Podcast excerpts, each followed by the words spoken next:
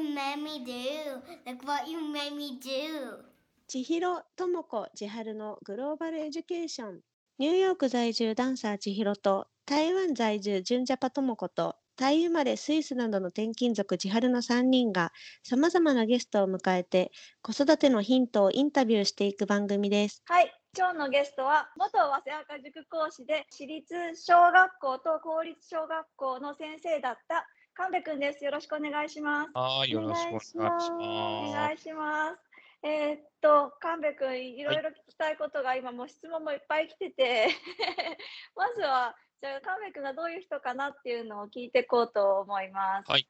はい。えーっと生まれは東京？じゃなくて宮崎だっけ？す。そうなんです。宮崎で本当によく食べ、よく寝て、よく運動した、えー中高生でしたっていう、小中高生でしたっていう感じですね。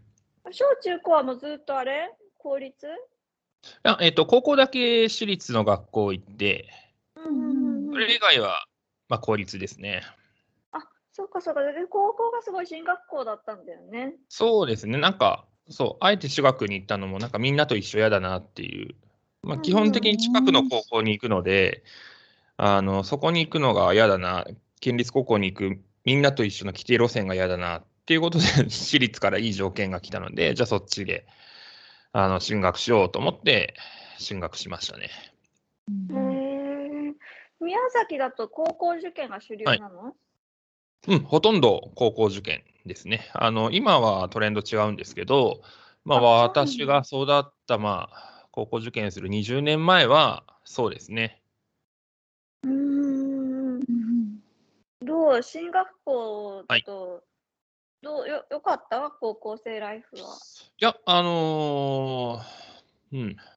県立高校行こうと、こう迷っていた自分に戻りたかったですね。つまり、県立高校に行けばよかったなっていう、結構後悔なところはすごくあります。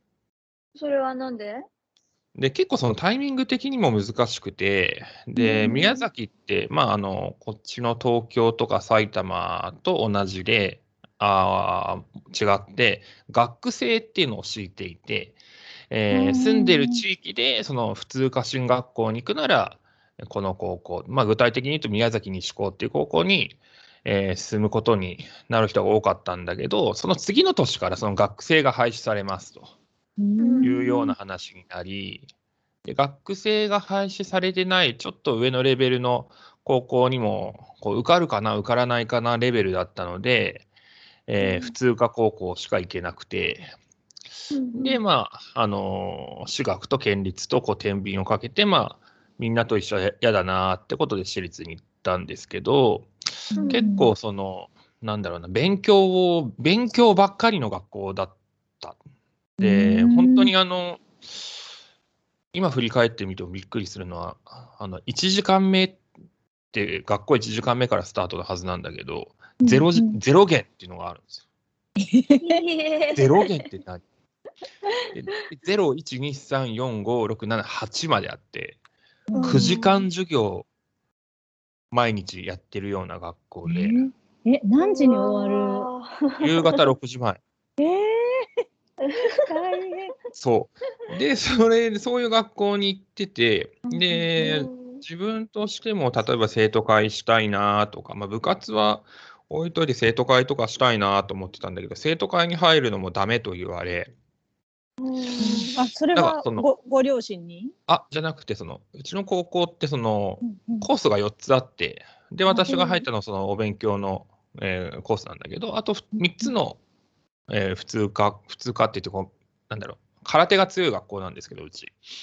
そこと、まあ、スポーツ系のその普通科っていうのと、まあ、電気系の学科と商業系の学科、3つの学科はこう部活も生徒会もあのやりましょうよっていうような感じで、えーやってたんだけど、うちの科だけはそういうのをやらずに勉強だけやれというような感じの、えー学科だったんですね、20年前。そこら辺が嫌だったなっていうのと、結構その理不尽なことが多すぎて、そこでこう、ギャップにもがき苦しんだっていうのが高校生ですね。うんそれは先生からの理不尽。あ、そうです、そうで。す。まさに。はあ、はあのあ。いや、勉勉強に関する。うーん、勉強は別に、その、あれなんですけど、例えばその、恋愛禁止っていう校則があったんですよ。恋愛禁止って何っていう、まずそこで。でまあ、そんだけ勉強しなさいってことなんだけど、で別に恋愛ってね、あの人好きになるって、こう、湧き出てくるものだから、それを止めるって何なの？逆に抑制すると逆にね、したい、しちゃいたくなるのが人の差がというか、そういう恋愛禁止という謎拘束があったりとか、もちろん自分もしてたんだけど、で、プラスその、あと一個が し、てる。んだね。そう面白いしてるよ。意味ないじゃん、じゃあ。そうよ、意味ないのよ。で、プラスその、一番ぶつかったのが置き弁って、置き弁っていうのがダメ。で小学生みたいな。そう、置き弁って、え、しおりちゃんわかる？わかんない。置置き弁って何かっていうと、その教科書、普段使わないような教科書を、あの、教室に自分の机の引き出しに置いておくことなんだけど、うん、で、まあ、それこさっきも言ったように0から8限まで授業があって、パンパン授業があって、主要教科うん毎回勉強して、んで、ただでさえ荷物重いわけ。で、その中で使わない教材っていうのもあるから、それを置いといていいと思って、例えば音楽とか、音楽さすがにお家でお勉強するような感じでもないと思うので、うん。で、まあそういうのを置いてたら、ある日突然、置き弁してた道具を全部教室の右隅に投げられてて、へえ。で、お あの、置き弁してたやつ立てって、しょあの、女の先生に言われて、で、私、学級委員長やってたんですけど、で、その中で、私がこう、私ずっとその先生の目を見て話を聞いてたんだけど、あんたのその目つきは何って言われて、えって見てた見てるだけなんですっていうような話から、その先生があの次の時間、授業をボイコットしたんです。こんなクラスやってるんで。うん、で、まあ、ボイコットしたんだけど、まあ、学級委員長っていう立場上、一応副担任の先生には相談した方がいいかなと思って、いや、こうこうこういう理由で、えー先生はお怒りになって授業ボイコットしてると。で、ただ、なんでそれがダメなのかっていう説明もないと。先生どう思いますか？って言ったら、僕はいいと思うんだけどね、とかいう、こう、ふわっとした先生だったんですけど。で、まあ、その後、まあ、あのーみんなは謝りに行くんですけど、私は謝らなかったんですよ。うんそしたら放課後呼ばれて、なんであんたは謝らないんだって言ってきたので、いや、そもそも校則に置き弁がダメという表記は一言も書いてないと。で、あのーなんで置き弁ダメな、そもそもダメなんですかというような、校則にもないのに、急に物を投げ、教科書投げ捨てられていて、投げ捨てられている人の気持ち分かりますかと。なんでダメなんですかって、その先生に言った開口一番が、あの、あんたは中学校の時にどういう教育受けてきたのって言われて、それ回答になってないと。で、また中学校の時の先生がインパクト強す強すぎる先生なので、その先生の顔がこうパッパッて脳裏に浮かんでこう笑いをこらえるのが大変だったんですけど。で、あの、ダメなものはダメなんだっていうような、その一点張りで、あの先生ってその我々の荷物、重い荷物持って登下校してるの見てますよねというような話から、え、それもって何も思わないんですかと。校則にも何も載ってないのに、それでもダメとあなたは言うんですかと。いうような話をして、まあ、平行線になって、で、なんかその後、みんなはこう、反省文を書くんです。ただ私は意見文を書いて、あの、全くもって納得のいく回答を得られることができませんでしたと。で、あのこういうことって、校則って、あの、時代に応じて変えるべきだと僕は思うんですと。話し合いとかすべきだと思いますみたいな意見文書いたら、まあ、スルーされて、で、結果として、その特別クラス、特進クラスに入ってたんだけど、それ落とされたんですよ。で、確かに成績ぶっちぎりで取ってなかった自分が悪いんですけど、ただ他の先生から、いや、あんたが反抗したから落としたんだっていうような、あの、現地を得て、っていう経緯があって、すみません、結構長くなったんですけど、いや、あ私、うん自分の高校の話を聞いてるような感じです。もう本当ですか？に すっごい似てこれる。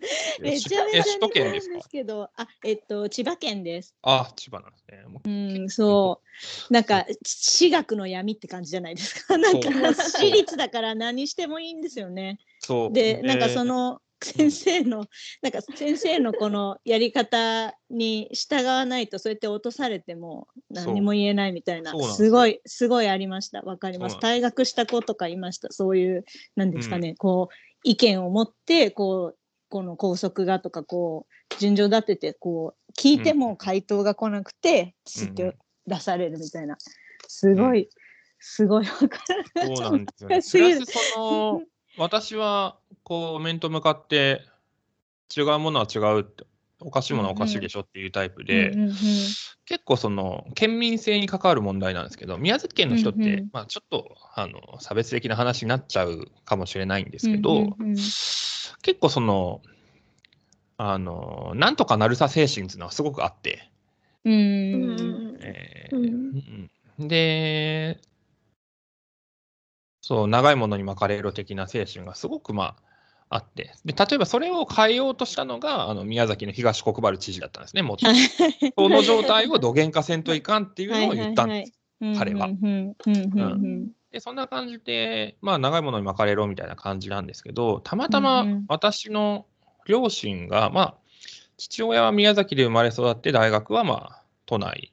うん。で、母に関してはずっと関東にあの生まれ育って、関東っていうか、まあ、転勤族で、まあ、最終的には関東にいて、で、まあ、お見合いで、まあ、宮崎に来て、で、結婚してっていうようなタイプで、で、うんうん。全然その、ちゃんと思うことを考えることあったら、あなたちゃんとあの話しなさいと、説明しなさいと。いうような教育を受けてきたので、うんうん。ちょうどその、まあ、そういう置き弁事件があった後に、うんうん。いや、こういうことあって、あの僕は明らかにおかしいと思ったから、あの話したんだと。うんうんしたら、おう、それはあんた偉いねと。大したもんだと。言われたのがすごく私としても誇らしくて、母は分かってくれるんだっていうようなところはすごくあったんですけど、うん、そういう県民性も結構あるんですよね。なんかでもつながるよね。この間の、なんだっけ、うん中学校の先生もな、私立の先生は結構大変だって、学校の方針にもうなんかもう中間管理職状態で、生徒のそうで気持ちもすね。助けたいけど、せもう学校の学校にの方針に背いたら首すぐクビになるからって、うんなんかさっきさうん、神戸君がさ、俺はいいと思うんだけどねって言った先生、多分それ本音だと思う。うんそうそうそうそうそうそう。ねでもその先生結局辞めてるから。うん、うんそうなんね先生も助けらんない、助けらんないがこう続いて、もう助けようと思ったら、はい、じゃあクビみたいな感じなイメージそがす。ごくその派閥意識がすごく私立の学校ってあるので、まあ、あー後で話そうとも思うんですけど、まあ、公立との違いは人的流動性が全くないので、それは、あの派閥とかしがらみとか、それは生まれるよねっていう。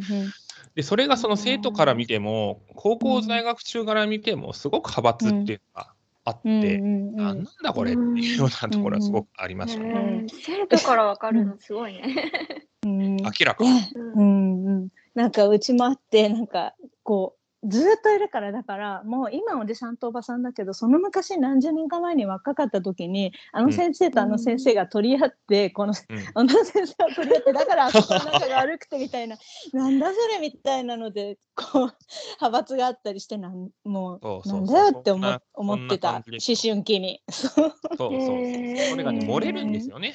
なぜか。うんうんうん。誰か言ったらね多な。感なこう、うん。多感な我々にとっては、それは格好なネタですよね。うん、どうしてどうしてって思ってるところにそこにポンと答えが来てしかも、うん。なんだその理不尽な答えってなったらもうみんなわーってやっぱ広がると思う。で、その、まあ、その後、まあ、その理不尽な話は、まあ、神戸君すごいねって、あの、母に、その、なんだ、そのクラスの同級生のお母さんから来たけど、いや、別に、なんか至極当然なこと言ってるから別に全く問題ないんじゃないっていうような回答をうんうん。合わせたみたいで、うんうん。え、その先生の派閥があることによってさ、子供たちになんか害はあるの、うん、でもなんと空気は悪いですよね。うん、なんか同じ科で例えば英語科で、うん。うん。あの仲が悪い先生ありますありがいてこうなんかテストを作るその時テストを作る先生と作んない先生とってなった時になんかなんか不利になるんじゃないかってちょっとうんうん。思っちゃうんですけど、そういうことはありましたあかりますね。その結構そのその学校ってさっきの副担任の先生も辞めたっていうような感じでうん。まあなんだろうな。その学校を背負って立つような中間ポジションの人間がいなくて、うんそこだけズボって辞めちゃうんですよ。うんボトムの若年の若い先生はガバッと入ってくるけど、うんやめうん。やめる、じゃあ他に誰がいるのっていうと、県立高校のあのからのこう天下りというか、再雇用先として てくる、そうそう、入ってくる、天下り表現悪かったかな、再雇用先ということにしましょう。再雇用先として、あその元校長先生みたいな、あが教えそうだからなんかそういういびつな年齢間年齢構成も結構あるんで、で結構まあ校長先生だったらプライド持ってて、プラス自分は学校経営もしてた、まあ、英語教育もしてきたみたいな。うんうんうん。で、まあ、指導法に関してまあバトることもあったりとか、うんで、若手の先生はじゃあどのポ立ち位置につこうって、もやもやみたいなうんうんとこも見え隠れはしてましたよね。あれはまあ英語の授業とかはさうん、うんうん。進学校だとすごい進んでそうだけど、その辺はどうだったの？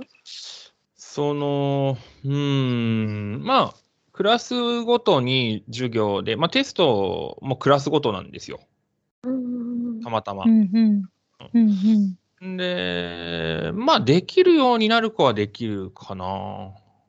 まあ、英検準1とか、まあ、2は取ってる子は多かったし、まあ、準1は取るような子もいたし、で、まあ、同級生、一番仲いいのが、あの、東大行ってるやつなので、うん。まあ、そいつなんかはできてましたよね。ただ私、その理不尽事件以降、なんかもう、勉強嫌嫌だみたいな感じになって、もう読書とか、なんかうんバンドとかに走っちゃったんで、うん全然勉強しなくなったっていう。だから私、英語別にそんな、すいませんって感じなんですけど。うんでもすごいね、それからさ、はい塾の先生になろうって思ったのがまた不思議じゃない？勉強嫌いから。うんまあ、ねそうです。そこってすごく、まあ、浪人の時の経験っていうのはすごくあるんですよね。あーうんうんうん。うんうんうん浪人はどこで？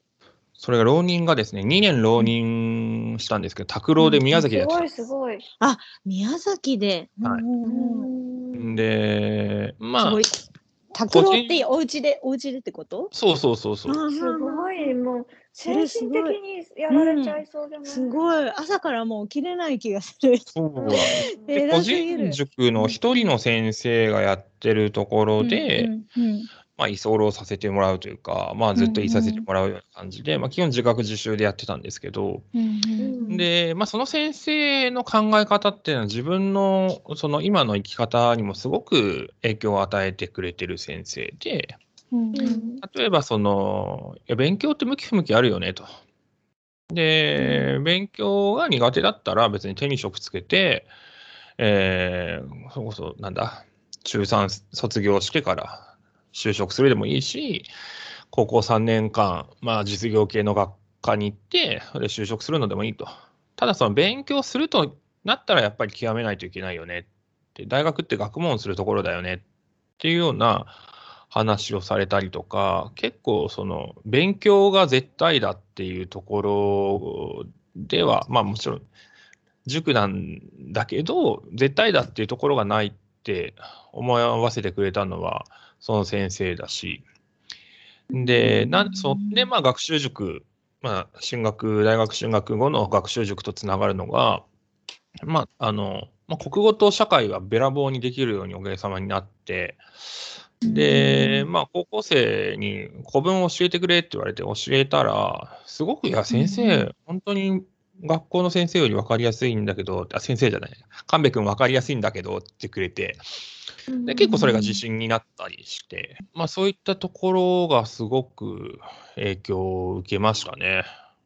うん。うん。うんうん好きになるってさ、すごいだめ珍しくない？結構いるの？古文好きって。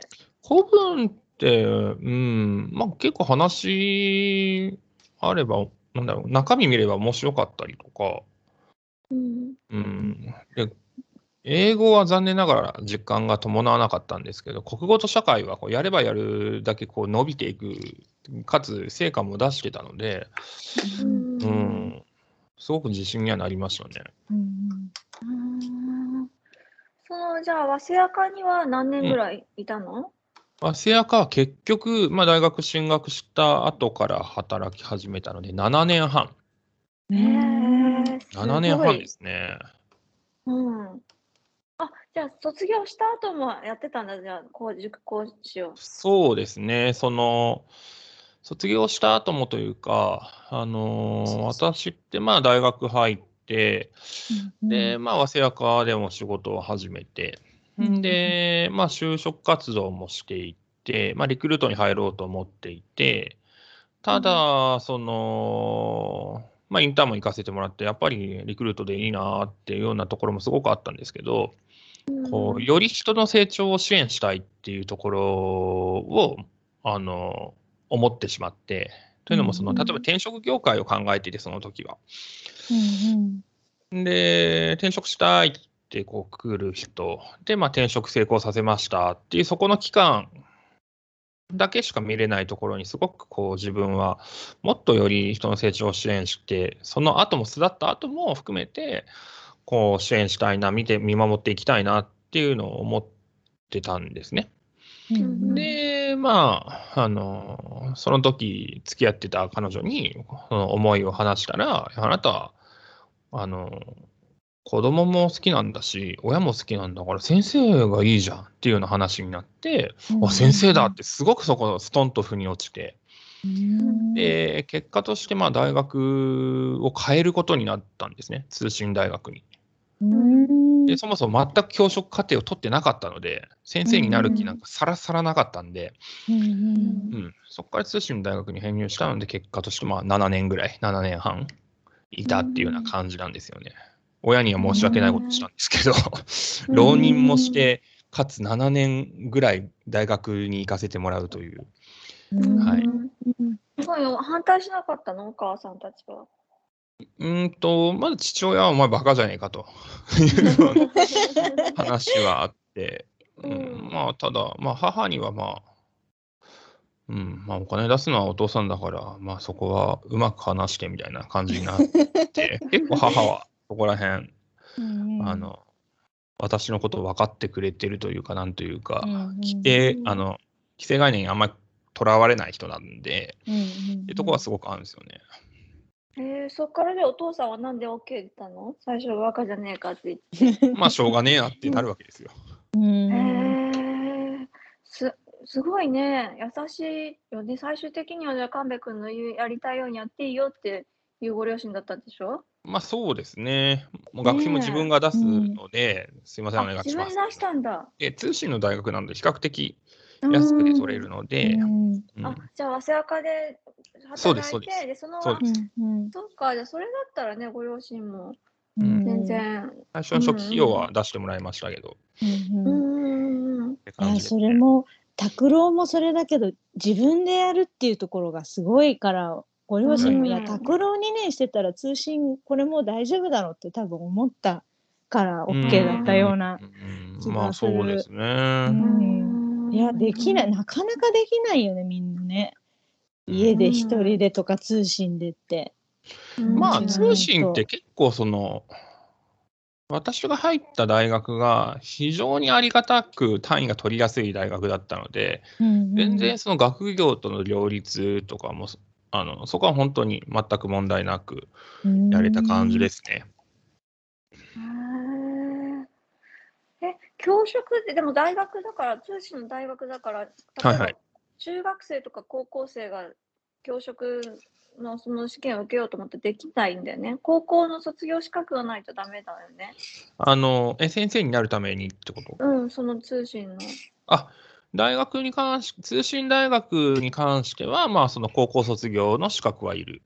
ああ、うんそうか。じゃあ中学生、高校生が、まあ、学校行きながらっていうのはできないってことなんだ。そうですね。まあ、その、ううんん、18歳以上って、まあ、日本のシステムには、システムではそうなりますね。それ早めなしにすればいいのね。中学生、高校生さ、うん。まあ、空き時間あるから、暇だから撮りたいっていう、一層だじゃない？あ確かにけど。いや、それ面白い。面白い。ねえ。中高生でなんか、なんか教職家庭チックな勉強をするのもすごく面白いですね。うん。あもうねじゃあ中高でさ、考えたことなかった。すごいすごい教職取っちゃったらさ、まあ、ううん。うん大学もね、なとりあえずまあ、あるじゃん。な、とりあえず先生になれるっていうう、んうんうん。安心感みたいな。うんうんうんまあ、あ、それは面白いですね。あすごいいい気づき。それ変えれないの？だ無理なの？ほ法律になっちゃうから無理なの？まあ、その、なんだろうな。まあ、自学で、自分で学習する分には全く問題ない。うんその単位が取る、単位取る、取らないっていう単位認定になると、やっぱりその法律も絡んでくると思うんですけど、うんうんうん自学うんで自分でその、なんか国語の先生になりたいから、国語の教科法を勉強するとか、それ全然ありだと思うし、逆にその、教員ってすごくそのミスマッチも多いので、逆に高校生のうちからそういう勉強をするのも斬新じゃ斬新ですね。うん面白い。ねえ、今先生の数減ってるんでしょ？うん、減ってる減ってる。ねえって聞いたから、なんかね、若いうちに取っといたら、もうちょっと増えるんじゃないかなとか思うけどうんうんね。うんうんうん。うんうん。うん。なんか大学生でダブルスクール的に使ってる人もいるもの？ダブルスク、えっと、まあ、科目通り修正っていう仕組みがあって、うんうんうん。えーつまり何かっていうと、その、自分が、自分 A, A っていう大学に行ってるけど、小学校の免許が取れないから、うん B の大学に、えっと、小学校の免許を取れる授業だけ取る、取りに行くっていうような、えー科目通り修正っていう制度はあります。うんうんうん。うんあ大学によりよりある。そその通信のとこで受けいや、えっと、な通信じゃなくて、普通に、あの、通学、あの通学っていうのかな？全日制というか、うん、ありますね。うーん。うんねえ、えーともこちゃん、なんか、わせやかに物申したいんでしょ？あ、どうぞどうぞどうぞどうぞ。いや。私なんかこう私も千春ちゃんもさ早稲田だったからなんかこう、だとなんかこう一番楽なバイトといえば、う塾のバイトみたいないイメージないうん千春ちゃんなんか誘われない。なんか、あうん。なんか東大生わあ先生になってよみたいな。のイメージがあってでだからね。いやうんでもでも例えばその親御さんとか生徒さんが求めるような、ゆまあ、大学をにいるからって教えるのが上手。あ、じゃない人だってすいるし本。当にうん。この人に教えてもらうんだったら私家で一人でやるわみたいな経験の方が多くて。うん。だからあんまり塾の先生ってってすごい思っててで私も浪人してでその時の予備校の先生はすごいあのあの有名な先生がガールガールみたいな感じだったからすごい全然違うと思ってそれはすごく、うん。あのもうなんて違うんだすごいって思ったんだけどなんか、うんうん。例えばうちの私が日本で住んでる場所の近くで子供を塾に入れようかなって思った時に、そこの先生ってどんなレベルなんだろうっていうか本当に塾に行って意味ってああるのかなってすごい私は思ってる方で、はいはいはい。はい、うんなんか早稲田がかりますどうというよりは、うん、なんか塾全体に不信感を持って、はいはいはいはい。その視点ってすごく面白いですね。で、その、やっぱりその出身大学がいいからといいっていうか、世間一般で言ういいから、その、教えるのがうまいかっていうと全くそうでもなく、そうでもなく、全くというか、まあそうでないこともあり。んで、まあ、あの、大手塾の話でも言うと、まあ、はいわ、わかりやすく言うと、こいつ若け若そうだなっていう、若えなって思うやから、基本、大学生です。うんうんううん。んあの、スーツ着てても、明らかに、なんかこう、ネクタイがよれってしてるし、なんか革靴もなんなのっていうな。うん、で、あの、女の先生もなんか挙動不審みたいな、男の先生も挙動不審な人多いけど、基本そういうの大学生ですよ。で、本当にそういう人で大丈夫なのって絶対思うべきだし、うん。うん。うん、ただその私はやっぱり高いお金をもらうわけなのでうんそこに対するそのあのやっぱりこうなんだろうな受験の進学知識もそうだしあのまあ、国語と社会を教えてたんですけど、まあ、教務力的なあのころもちゃんと勉強しなきゃいけないなと思ったし、うん。そこは絶対もう預けてもらってるわけなので、そこは絶対に責任持たなきゃって思っていて、ただ本当にまあ、今も塾に、あの、まあ、所沢の塾ですけど、まあ、大手の塾も含めてこう見てて、やっぱりその責任感って結構今薄くなってんじゃねえかってすごく思って見ちゃいますね。あー全全体的に？全体的に。うんなんでだろうなって。うん。あれってどうやって見分けるの？いい先生とあんま良くない先生って。わ全然わからないじゃん。ううんん。あのーまあ、本当にそれよりけりだと思っていて、で、私の考えを言うと、やっぱりこの、モチベーターであるかないかっていうのはすごく私は大事だと思ってるんです。あうんで、なんだろうな、教えるのが上手い先生って別に YouTube 見れば5万といるし、そうなんですよね。ネットメディアいっぱいいるし、でそこで張り合うのってうんどうなのって私は思っうんちゃう自分がいて、うんただ、一人一人の子供に向き合ってるのは、あのオフラインだからこその強みなので、うんだからほんの小さいその成長っていうのを褒めてあげられる、うん。褒めてあげられるっていうことは、つまり観察できるっていうのがオフラインの先生のいいところだと思うので、うーん。だあこの先生、本当よく見てくれてるなって思える人が、私はいい先生、かつその火をつけられるというか、うんうんなるほど。うん拓郎してたさ、神戸君の意見を聞きたいんだけど、ネッはいトメディアでの勉強だけで十分子供はさ、あの大学受験とか受かるレベルにいけると思う、ネットだけで。うんと、いける人はいけると思います。でそれをさ、例えばその、なんだろう、保険のさ、保険のなんだっけ、あるじゃん、保険、この保険いいですよって言って、ぜ全体的にいろんな保険を紹介してくれるさう、ん会社ってあるじゃん。うんああ、はいはい。それに似て、それに似たサービスでさ、このネットサービスのこの先生を、だから古文はこのネ YouTuber のこの先生を見てとか、うんうん。それを指導してくれる先生がい、保険の窓口みたいなやつ。塾の窓口みたいなね。そういうネット YouTuber 先生の家庭教師の窓口みたいな。うちのうでち、の子ここは弱いから先生どうぞ YouTube 見ればいいですか？みたいな。はいはい。紹紹介窓口あったらよくない、で、うん結結う。局、ん。その、うん。さっき話した、えーまあ、いける人は YouTube 見て、いける人は、できるようになる人はできるようになるよって言ったんですけど、うん。うん。うん。自分も含めて浪人時代の反省なんですけど、学習管理っていうのができてなかったなってすごく思っていて、学習管理。つまり、うん。えー一日これだけ勉強できると、そのつまりこうなんだろうな、例えば学校の時間が朝8時から、えー3時ぐらいまでで、そこから部活で、えー夕方6時に終わって帰ってきて、まあ、夜の8時だと。で、ご飯食べて夜9時からまあ勉強するとして、うんその3時間あの勉強、まあ、できるよと。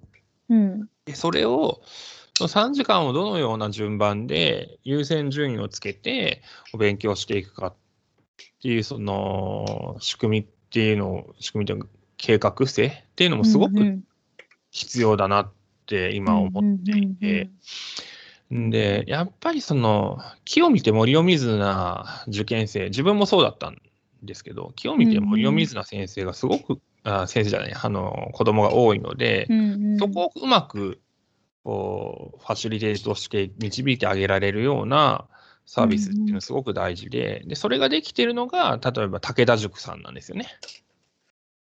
武田塾さんは、あの、大学受験の塾なんですけど、基本自学自習型で教えないんです。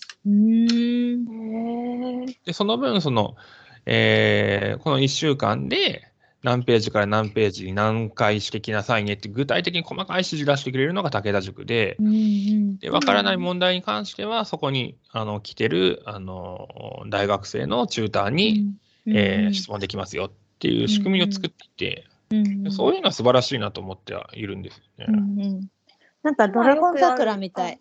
うんドラゴン桜みたいじゃない？そんだそんな感じ。なんかあれ全然この人教えないけどって見てずっと見ててそうそうそうそうそだからう。ドラマ見ててあれ全然教えないあれ違う講師を連れてきてあれ自分はあんまり教えないみたいな感じ。そう。なんですよ、うんその、確一的な、もう、授業ってもう、オワコンだと思ってるんで、うんうん。あの、分かりやすく言えば、例えば英語とか数学とか、極めてる子は絶対先生よりできるので、うんその先生その生徒が、あの、友達に、これはこうだよっていうような学び合いの、えー仕組み作った方が絶対成績伸びるし、うん。うん、とは私は思ってるんですよね。へー。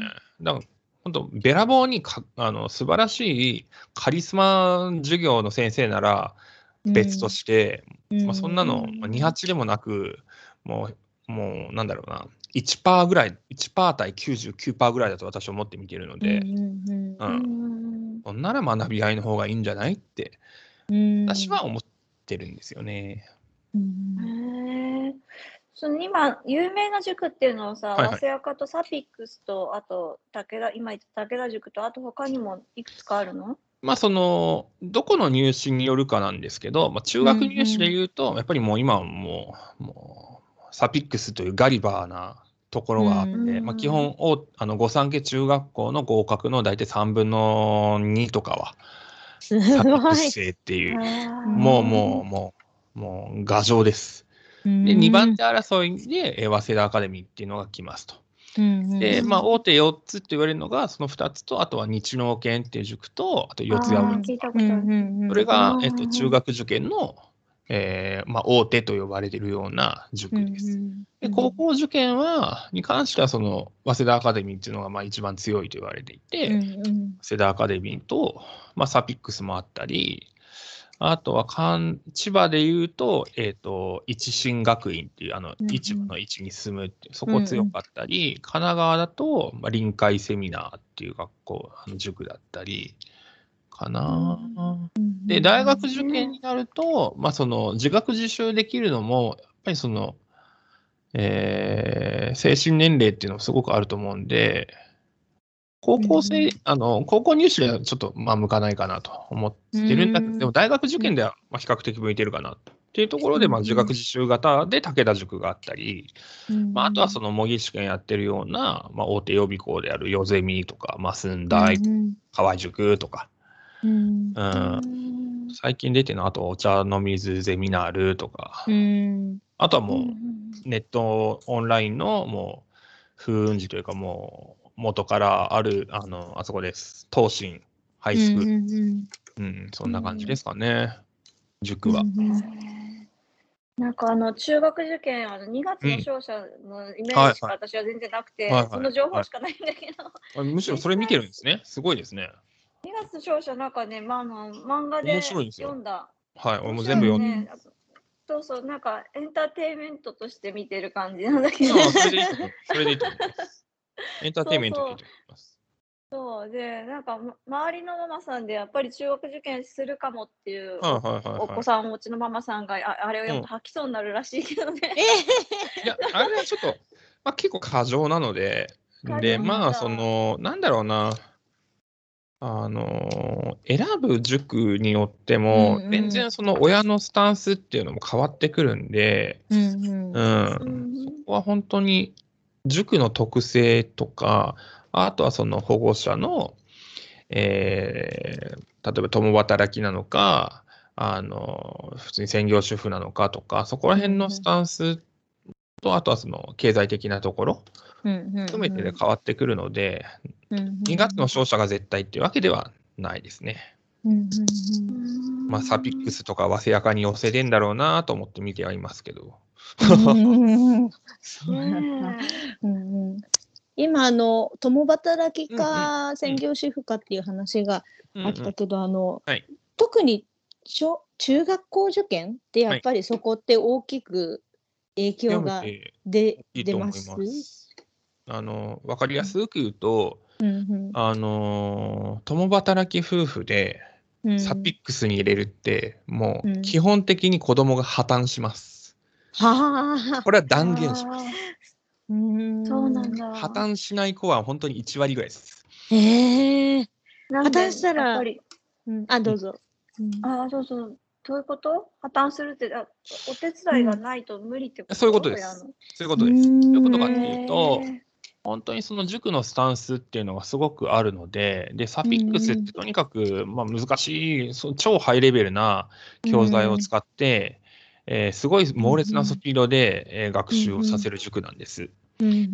で、例えばそれについていけるかどうかっていうのと、うんあとは、その教材的なところで言うと、まあ、四谷大塚と早稲田アカデミー、まあ、日農系も含めてなんですですけど、まあ、そこは結構テキストがしっかりしていて、まあ、テキストから宿題って感じなんですけど、サピックスの場合はこう毎回プリント冊子になっていて、うんうん。例えばそれを管理できますかっていう、あーバラッバラに。バラッバラになるし。になる。うんうん。うん。うん。あとそのさっき言ったところで言うと、その超ハイレベルなところについていきますかっていうところうんうん。うんで、そのまあ、本当につきっきりで見てあげられるかどうかとか、うんでもしもダメだったら外注で、うんえー見てもらうかとか、まあ、そういうところにもなってくるうんうん。んで、さ難しい。らにかね家庭教師入れるとかそういうこと？そうです。はあサピックスで、サピックスにこう追いつけるような、うんうんうんえー個別フォロー塾みたいな、はあなるほど。わわかりやすく言うとトーマスさんですね。うんうんうん。へえ、すごいね。すごいですよ。うん。じゅじゅ塾に入れるようにななるための家庭教師って、入れると、入れるというか、まあ、キャッチアップできるっていうキャ。ッチアップできるように。うんうん、へえ、なんかもう空回りしまくってる感が。そうそうそうそうそう。だからみんなそねの、本当に情報がない人は、進学実績ぶっちぎりサピックスすごいし、みんな周りサピックス、サピックスって言ってるんで、うんとりあえずサピックス、えー入れちゃえってなると、まあ大変なことに。そ そういうケースをごまんと見てきてるので、う本ん本当に子供の特性に合った。では、うん。あの、サピックスの子で、この子ならサピックスって言えるのは、1年後の計算力があるかないかで、サピックス入れるか入れないかって考えた方がよくて、どういうことかっていうとうん例えば3年生の、今、えー我が子は3年生ですと。で、その子はじゃあ4年生の算数、受験算数できてますか、できてるんだったらサピックスでいいと思います。で、基本できてないと思うんです。でそれぐらい高い技量がいりますよっていうとこです。他はもうやっぱお客さんになりますよね。あ お客さんお客おさん金出してくれればいいみたいな、ね。そうそうそうなるほど。もう28です。まさに28です。うん。タピさんは。うんでもそのえー 2, じゃあ逆に。に関してはもうぶ、べらぼうな進学実実績出すんで、うんうんあすごいですよ。日本を背負って立つような、あの、うんまあ、偏差値的に背負って立つような子たちが、うんまあ、生まれますわね。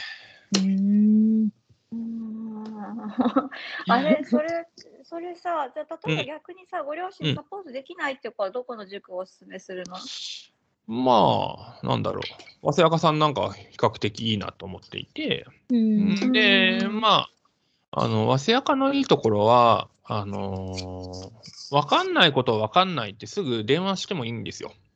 うんあのーなんか宿題があまりにも多すぎてちょっと消化しきれませんとか、なんかうちの子割合の問題が全然できてないので、あの授業の前にちょっと面倒見てもらっていいですかとか、先生ちょっとあの勉強のさせ方がわからないので面談してもらっていいですかとか、そういうことを個別にあの見てくれるっていうのが、まあ、早稲やかの良さと言われています、いました？っていう感じですね。うんなんさか、今さこ、うんあどうぞどうぞ。うん、いや、時間外労働すごそうだなと思って。あまあそうですね。急に、うん急に電話かかってきたり、急に面談入ったりみたいな。うん。なので、うんまあ、その質問対応に関しては、あの、うんだいぶ働き方改革の意識も変わってきてるので、まあ、うんチューターを、あの、チューターと、えーチューターみたいな、あの、大学生を、質問対応。応の学生をどんどんこう入れるようにはしてますけどね。ああ。なるほど。ただやっぱりそれって本当に、その時に生まれ、あの、出てくる悩みとか迷いとかをうんちゃんとその自分が、自分の子供が見てくれる先生が親身になって一緒に考えてくれるっていうのはやっぱ素晴らしいなとは思っているんですよね。で、本当に塾によって違うので、日農研さんなんかはその、教える先生と春学指導の先生は別なので、ほうん、本当そこら辺塾のスタンスもあります。うん。あれさ、なんかさ、今3年生から、3年生、4年生からさ、スタートしないと遅いって言,、うん言われてるじゃん、中学受うん験。うんうんうん例えばさ、転勤族の子たちでさ、5年生とかに帰ってきましたってなったら、はいはいそれはいその時点でアウトなんだ。中学受験諦めなさいになるんだ。まあ厳しいですね。極めて厳しいですね。うんそうだよね。あれってさ、だからずっと極めて厳しい。い。今さ、だってさ、転勤族の子も増えてるしさ、うんで子供の数も減ってるわけじゃん。う。うんんで、学校の数もさ、変わってないでしょ？うん。学校のう数。んそれで中学受験のレベルってさ、上がってってるっていうこと、なんか、ものすごく、なんか、どう、どう、どういう感じなのかな？中学受験の人数。うんうん。あのーまあ、学校としても、まあ、偏差値至上主義的なところをなくしたいって、まあ、減らしていきたいって思う学校もまあ多くあって、その一環として、まあ、帰国入試っていうのを充実させましょうねっていうようなところもあって、あまあ、わかりやすく言うと、あの、大久保にある海上中学校、高校なんかはうんうん、帰国入試にすごく多い枠が多かったり、あとは、白金高輪にある、あの高輪台にある松栄女子学院なんかも帰国生多いし、あとは、えー、と渋幕、渋谷教育学園、うんうん。まあはいはい。り千葉の、う。うんん。あとは広尾学園。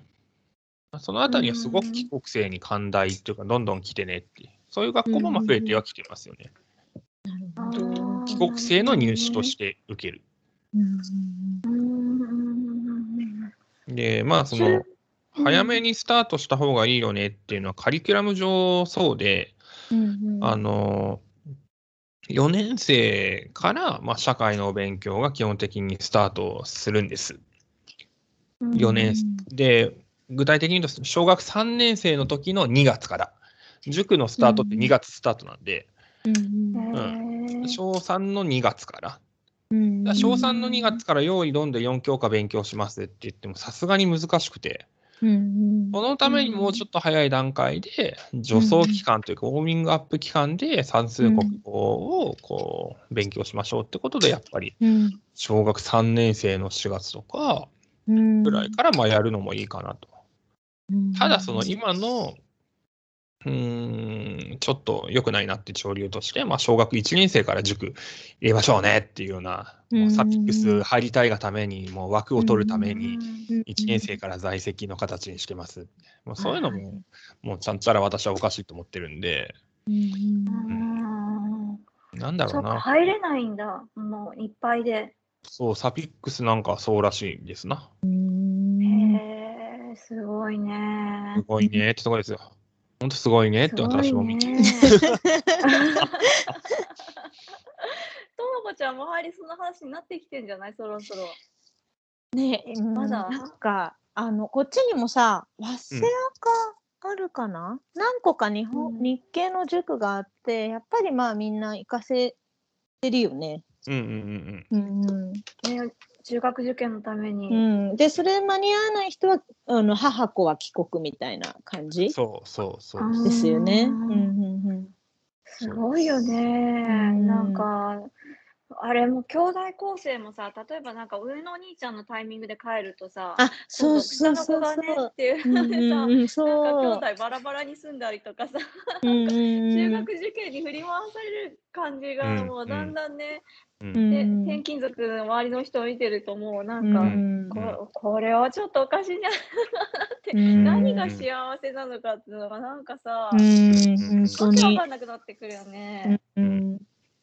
うん。あります。ね。うん。うん。ね本当にその、まあ男の子か女の子かでもよると思うし、うん。発達年齢にもよると思うし、中学受験が絶対だとは思わないんですけど、うん。ただ、うん。総じて言えるのが、まあ、総じてじゃない、一般的に言えるのが、あの女の子だったら中学受験という選択肢がうん。多くて選択肢の方がいいよっていうことは私も言えるし、自分の娘れがあの先生小学校の先生前先生言ってたね言ってたね。うん。女の子そうも、い差別かもしれないけどって言ってそう言ってください。や全然差別じゃなくて、あの現実そうなんですよ。うん。あのなんで？なんでかという何が違と、なんでかというとですね、それあの、高校受験の間口が、女の子の間口が今の現状が狭いからです。端的に言うと。あ男子校が多いっていうこと？へまあ、わかりやすく言えばそうです。で、どういうことかっていうと、あのーまあ、じゃあ、高校受験にしましょうと。うん。で、まあ、し進学校か大学附属、附属まあ、基本、まあ、うん2つに分かれますよね、と。うんうん。じゃあ、都立高校に行きたいです、となった時に、じゃあ、流し入れた、あの、わかり、あの、よく知ってるような学校で言うと、まあ、例えば日比谷高校、じゃ日比谷高校に行きたいですと。うんなった時に、あのー日比谷高校って、まあ、都立高校で、内申と、内申点とうん。本番の試験うん。の割合が、うん。本番の試験が7で、7、うん。えっと、内申点が3っていうふうに決まりがあって、それで合否を判定しますよっていう仕組みなんです。み都立に関しては。まあ、埼玉もそう、まあ、ちょっとまあ似たような感じなんですけど、あのーとなると、日比谷高校行くにあたっては、ほとんどオール5取らないとうん。受からないんですよ。へえ。お オール語オール語というというのは主要教科っていうことそれともなんか体育体育とか9教科、そう体育も実技教科含めてオール5。怖い。で、どういうことかというと、その都立の話で言うと、5教科は、まあ、あのー、5教科はまあそのまま、まあ、5だったら5でそのままやってるんですけど、あの実技教科は2倍になるんですよ、点数が。2倍。つまりうん5の ,5 の子、体育で5の子は10になるけど、例えばうん3だったら6になるんですよ。つまり4点差が開くんですよ。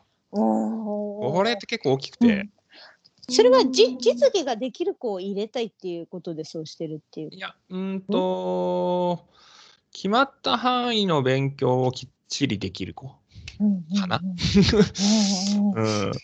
うんで、っていうところがあって、で、今って、すごくこの前、最近話題になってるのが、男女でこう定員があるのは何なの？っていうところですけど、女の子の方が狭いんですよ、少ないんです、都立高校って。うんうんで、本番、まあ、内申点で、まあ、オール5に近いところで、うん。プラスじゃあ本番でってなると、まあ、相当難しい戦いで、うん。で、英語、数学、国語は、自分たちの学校、自校作成校っていう、自分たちの学校で作れる、あの、作るレベル感にある学校を言うんですけど、うん。あの、まあ難しいんですわ。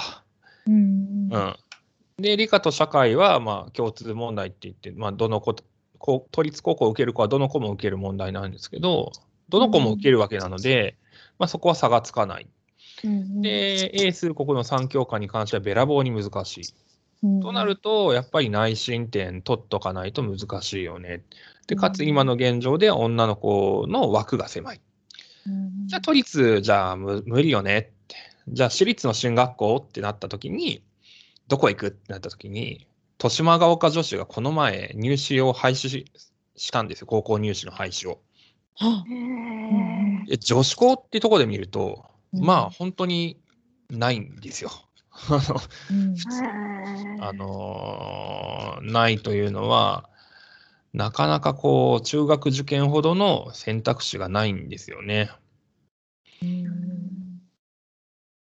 えじゃあ逆に女男の子は高校受験の方がいいってこと？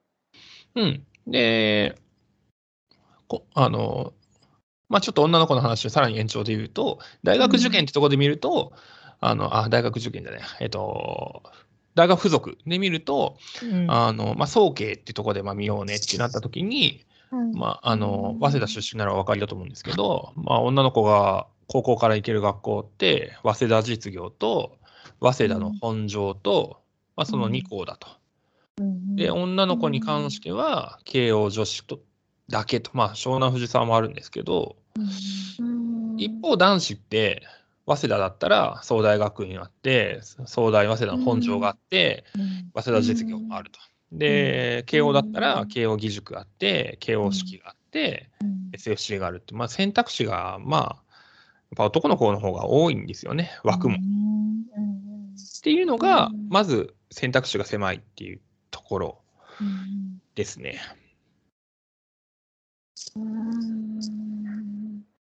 それが女の子で、で、今度男の子になると、じゃあ、えっ、と、中学受験は女子が頑張っちゃうから、うん。男子も、あなんかレベルが高くなるじゃん、きっと、中学受験の、てうん。平均点の差。だから、うんうん。高校の方がちょっと受かりやすいとかってのあるの？男子？男子？うん、男子。男子まさにそうです。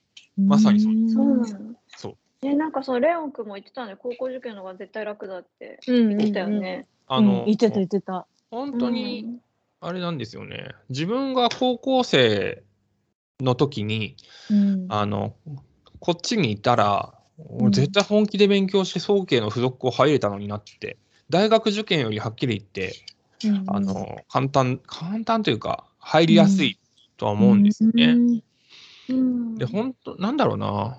まあ、一番の、その、進学実績出してる早稲赤の名文句は、本当に偏差値50の子から早慶っていうようなうん。あことを言ってるんですけど、まさにそうで、この子がっていうのをな何回も見てきて、そういう子を受からせてきたんですよね。うん。へん。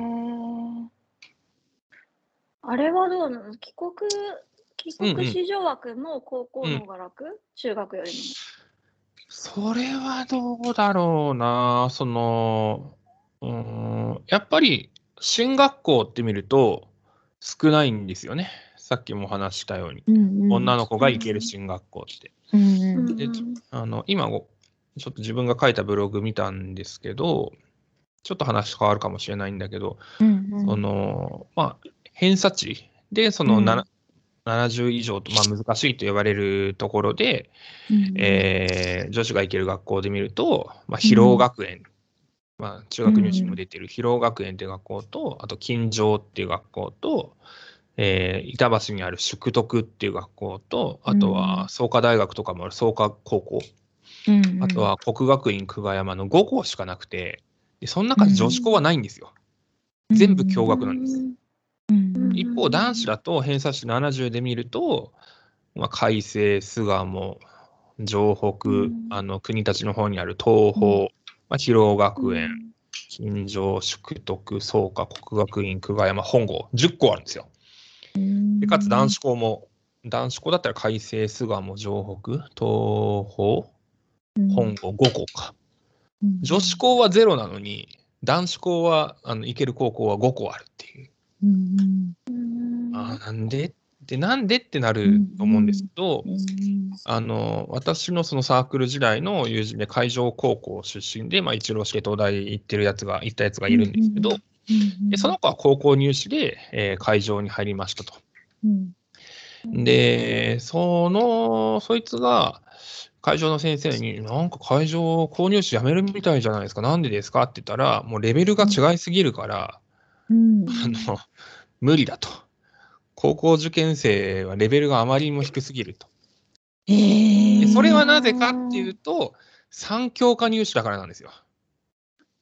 うんそれはもう決まってるの、法法律で決まってるってこと、これは法法律じゃない。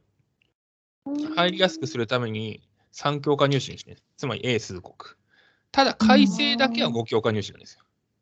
うんだから改正高校はあれだけ東大の進学実績出せるんです。で、3教科しか勉強してないので、仮にまあ、あのー進学校と呼ばれるような学校入っても、うんあの社会苦手で都道府県言えませんっていうような子も5万といるので、えーありませんって、なんか宮崎ってどこだっけみたいな。そうそう。もういるのも、そりゃそうよねって。そりゃ進学実績出したいなら、中学受験してねって言うよねっていううんうんうんとこなんですよね。なんかさ、帰国生のさ、あの、うんうんわなんだっけ、何パーっていうのをさ、なうんなんだっけな、数字出てないんでしょ、学校。うん学。校側が出してないって言ってる帰国あ子女枠の。ら何人取り取りますっていあそうそううそうそう。若うん干名っていう、あの、感じなんだふわっとした表記っぽいですよね。うんそうそうそうそう。それはきこの学校の希望というかレベルに見合う子がいるなと思ったら好きなだけ取るっていう意味意味でよまあろしい。まあ、そういうことですよね。うんあお眼鏡にかなうというか。うんまあ、その、まあ、一応その過去のデータ見て、大体何人ぐらい受かるかなっていうのは、まあ、あの検討はつくんですけど、うんうんうんまだまだちょちょっとちょっと先のことだからさ私たちもさ何を質問していいのかいまいちうん うん。あうん。れなんだけそうだよど、うん、なんかよく聞くのが帰国生の不安はだからその塾まず中学受験はその帰るタイミングによってはもう全然アウトだから次高校受験になるわけじゃん。で高校受験も帰るタイミングによっては中学校中学校卒業のなんかがなくってでそれでなんか高校も入れないっていうことがあって。うん。中卒の、なんか日本、うん。日本の、うん。日本人学校を出てないと、うん。中卒うん。小卒になっちゃうんだよね。うん。うん。うん。あうん。だから都イン立ターじゃの高校に、ダメうん。うん。インターでそうですね1校はダメなんだって、日本って。そうなんだ。だから都立都立受けれないから、都立高校受けれないし、で今、高校入試がにすごい少なくなってるんで、高校で取る学校が少なくなってるから、うん。結局だから自分で大検大検を取って学校行かないで大検を取って大学入試をするっていうパターンもうん。取るう。んっていううんうんうん。うんすごいそれは面倒ですよね。すごい大変。えなんかタイミングによってはさ、ん。なんだかね、もうそこ どうねえ、うん。そういう子のための塾があってもいいのかなと思ったけど、うんうんうん。いやなんかさい最近ねなんか小3だか読んで日本に帰ってきて今までお母さんは英語英語って言ってこう現地校で海外でうん英語やっててでで帰ってきてちょっと日本語の面でかなりちょっと追いつけなくて、いやーそだよね。いう状態になっちゃってそうするともう、まあ、塾に入れるレベルじゃまずそうそうそうそうそう。そう。なるともうその時点で帰ってきて期間的にはありだけどあの、レベル的にちょっともう中学受験そうするともうダメなのかなっていう人がいて、う。ん。そうなっちゃいますよね。そうなっちゃいますよあれね。でしょうね。な本当にそこって、まあ、後でお話しするかもしれないんですけど、まあ、エディターの仕事をやるにあたって、私が今まで気づかなかった点なんですよね。うん中学受験、高校受験、頑張れ頑張れってお尻叩く仕事はしてたんですけど、うんでかつ帰国生もたまに入ってきて、帰国生対応もしてたんだけど、うんそういうバックグラウンドがあって、それこそ、あの、オーバーかもしれないけど、死に物狂いで日本に帰ってきて、なんとか学校に入れさせたいって思いで帰ってきてる親御さんがうんこんなにもいるんだって、うんうんうん私も気づかされたので、うんそこをうまく支援できる仕組みっていうのを作りたいなとは思ってるんですよね。うんうん。ねえ、あれ、それで逆にじゃあ中学受験できないから、じゃあ今度うんインターってなるとさ、インターも今度狭きもんでしょ、ううんん。本当に。で、ね、駐在に3年間行っただけの英語力だとさ、もう全う然ん。受け入れてくれなかったりとかで、うん。なんかすごいもう中学受験もできないし、インターンも行けないしって、うん。じゃあなんかまあ、そう、法八律で全然方スタバリーだよね。そうだようん。ね。うん、でインターンもさお金的にどうしてももう入れられないってなったらもう全然話せない日本語だけのしげあの公立小学校に日本でも入れてうん。みたいになっちゃうのもすごくかわいそうだなと思って、ねんでそれでなんか帰国子女に優しい なんか公立小学校はどこだみたいになってくるわけじゃん。なるほどね。そうなってくると今度目黒とかさ、うん高いとここに住まないといけなくて結局ねお金が出てうんうんすごいお母さんたちなんかもうねいろんなとこ情報、情報情報って感じになってるよね今ね。ねもうなんか23年先のこと考えてじゃ間に合わないよね。うん。そうそうそうそうそうそう。まあ、ただ言えるのが、まあ本当にその小学校受験、まあ私立小学校にもいたので、そこを見て言えるのが、そのうん。子供が18歳の時にどういう姿であってほしいかっていうのを考えておく必要性っていうのはすごくあって、まあ、日あ本、ー。わかりやすく言うと、日本の大学にでいいのか、海外の大学っていう選択肢もがいいのか、それとも両に睨みがいいのか、そこら辺を、いや、これどうなのかなと思うけど、まあ、小学生入る前の段階で、私立小学あの小学校受験の早い小学校受験を考える親御さんにとっては大事だよねっていうようなところは、まあ思っていて、プラスその、やっぱ海外に行かれる人もその視点ってすごく大事なんじゃないかなとすごく思うんですよね。18歳の我が子の、あの、姿。ってっていうのをやっぱり考えておく必要性はすごくあるかなとは思いますね。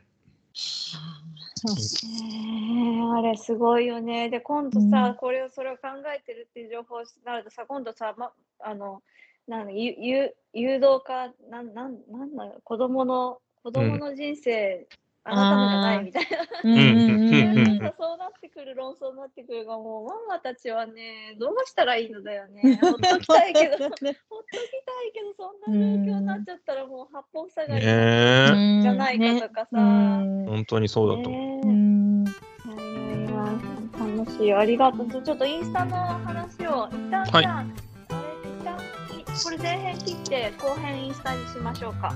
はいはい。はい。じゃあ、えっ、と、じゃあ、さようなら。はい、どうもありがとうございます。ありがとうございましたはーいさよなら今日もお聞きいただきありがとうございましたグローバルエデュケーションで取り上げてほしい議題や相談質問などございましたらぜひメールでご連絡くださいそれではさようなら